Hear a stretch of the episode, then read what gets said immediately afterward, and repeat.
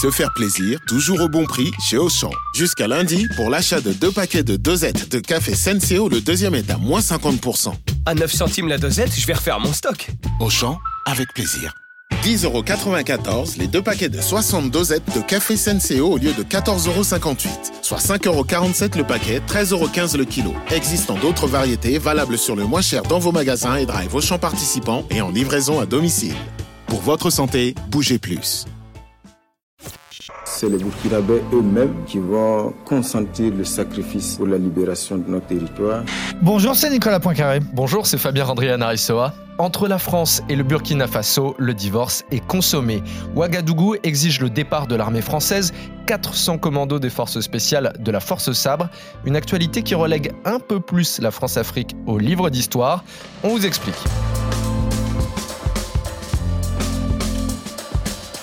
Après deux putschs en huit mois et des relations de plus en plus tendues avec la France, le Burkina Faso met un terme à la présence française dans le pays. Trois bonnes raisons d'écouter ce podcast avec Nicolas. Alors, on va voir que c'est le troisième pays francophone africain qui dit à l'armée française au revoir et merci. Et en réalité, ils disent même pas merci. On va expliquer pourquoi l'opinion publique au Burkina Faso en est venue à détester la France. Et puis, on va voir qu'à chaque fois que les Français se retirent, eh bien, ce sont les Russes qui arrivent.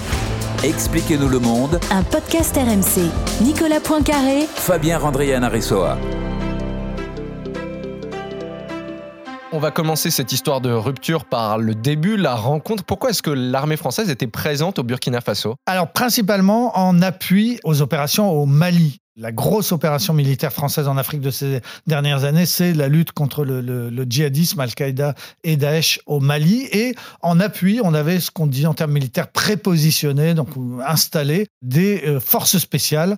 400 hommes, qui la plupart du temps étaient des hommes des, commandos de marine. C'est l'élite de l'élite de, l'armée française qui s'était installée sur une base juste à côté de l'aéroport de, Ouagadougou, la, capitale, et dont la mission était d'intervenir sur des opérations très spéciales, notamment en secours des Français, des, de- des militaires français au, Mali, ou bien par exemple c'est arrivé pour résoudre une prise d'otage. Il y a eu une prise d'otage au, Bénin de touristes français qui s'étaient fait enlever. Ce sont ces hommes-là, c'est leur métier, c'est leur spécialité, qui sont allés les, délivrer. Et d'ailleurs, ils ont eu deux morts dans leur rang au cours de cette euh, opération. Donc voilà, c'était ça, des troupes d'élite en appui des troupes traditionnelles au, au Mali. Ils étaient là depuis euh, 2009, ils étaient 400, et ce sont ces 400 hommes qui vont devoir donc dans le mois qui vient quitter le pays. Après cette demande de départ de l'armée française, le porte-parole du gouvernement burkinabé, Jean-Emmanuel Ouedraogo, s'est exprimé chez nos confrères de France 24 pour souligner les sacrifices que la France a fait pour le pays, en ajoutant que désormais, ce sont les Burkinabés eux-mêmes qui allaient organiser leur propre défense. Les autorités françaises également ont toujours euh, souligné, bien sûr, le sacrifice que représente euh, l'engagement euh, de la France dans le Sahel de façon générale, y compris bien sûr au Burkina Faso. C'est un sacrifice humain, mais au-delà du sacrifice humain, c'est également un sacrifice économique. Euh, la vision de la transition aujourd'hui, c'est que euh, c'est les Burkinabés eux-mêmes euh, qui vont consentir le sacrifice pour la libération de notre territoire.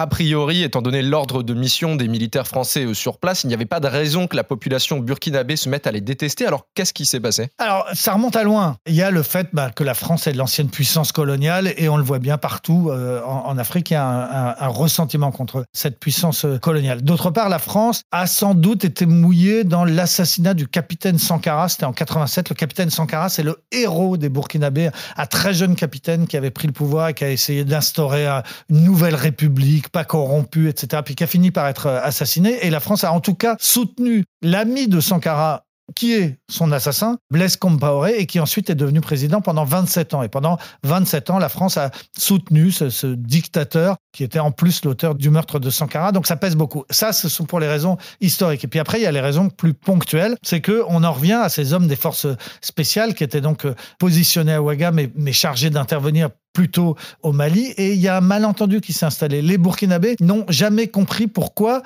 les hommes de cette force sabre n'intervenaient pas plus quand il y avait des massacres de djihadistes au Burkina. En gros, ils ne se sentaient pas protégés du tout par ces 400 hommes. Et de fait, on avait envoyé 5000 hommes au Mali qui n'ont pas réussi à, battre les, djihadistes et à vraiment protéger la, population.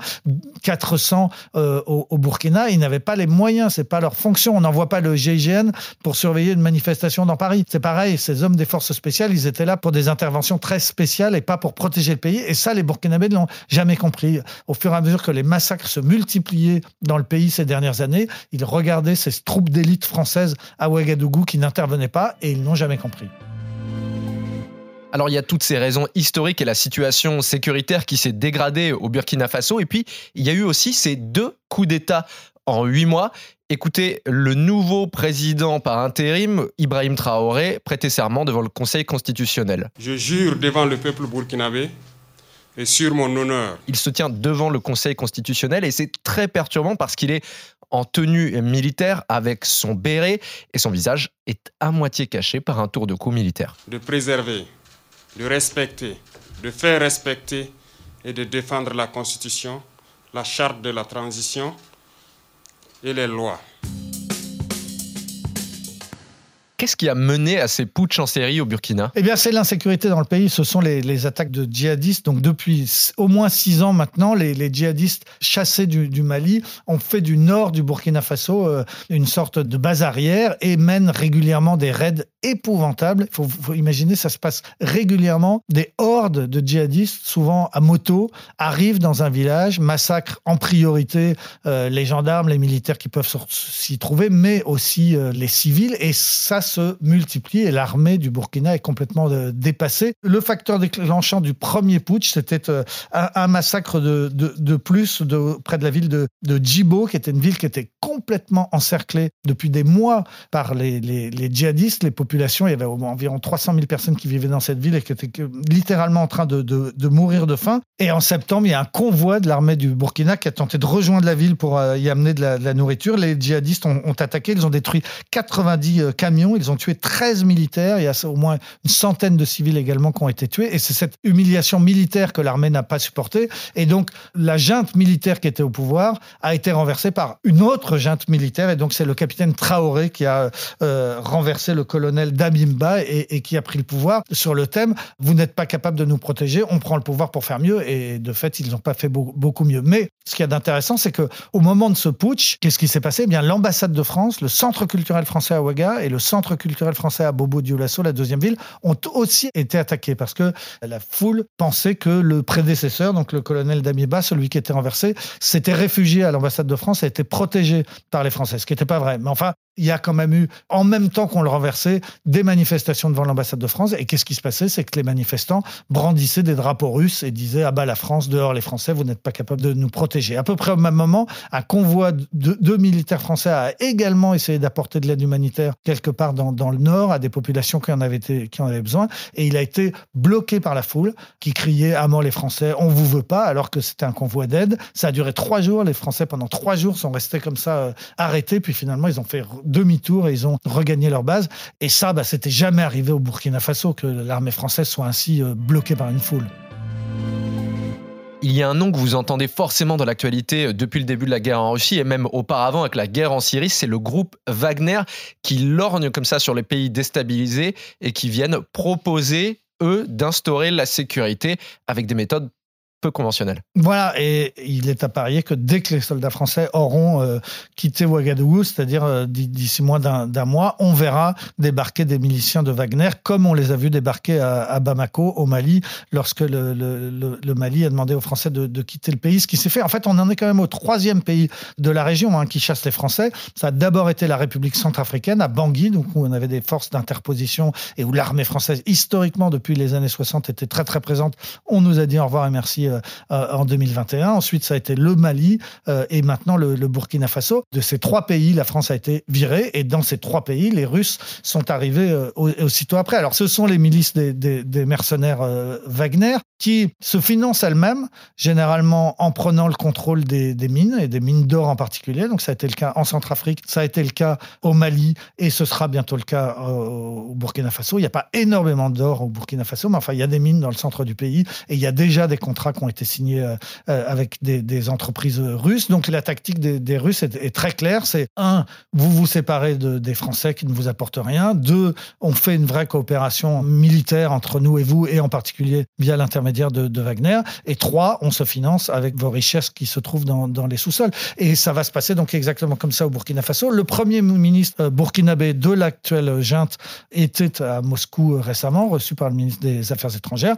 Il a transmis au président Ibrahim Traoré, jeune président, 34 ans, plus jeune président du monde, hein, de, la, planète, il lui a transmis une invitation de Poutine. Il ira à Moscou en, juillet prochain. Donc, on le voit bien, hein, dans toute cette zone qu'on qu appelait le précaré français, et vraiment Mali, Centrafrique, Burkina, on était dans les pays les plus proche de la France, en tout cas où la France avait le plus d'influence, où la France faisait la pluie et le beau temps en, réalité pendant des années. Donc bah, de ces trois pays, on, on, vient de partir et dans ces trois pays, euh, la Russie va prendre notre place euh, aussitôt. C'est la fin de ce nouvel épisode d'Expliquez-nous le monde. Merci à vous de l'avoir suivi. Si ce podcast vous a plu, abonnez-vous. Nous sommes sur toutes les plateformes de streaming, sur le site et l'application RMC. Parlez-en autour de vous, prenez soin de vous. À la semaine prochaine. À la semaine prochaine, Fabien. Retrouvez Nicolas Poincaré dans Apolline Matin. Tous les jours à 6h20 et 7h50 sur RMC.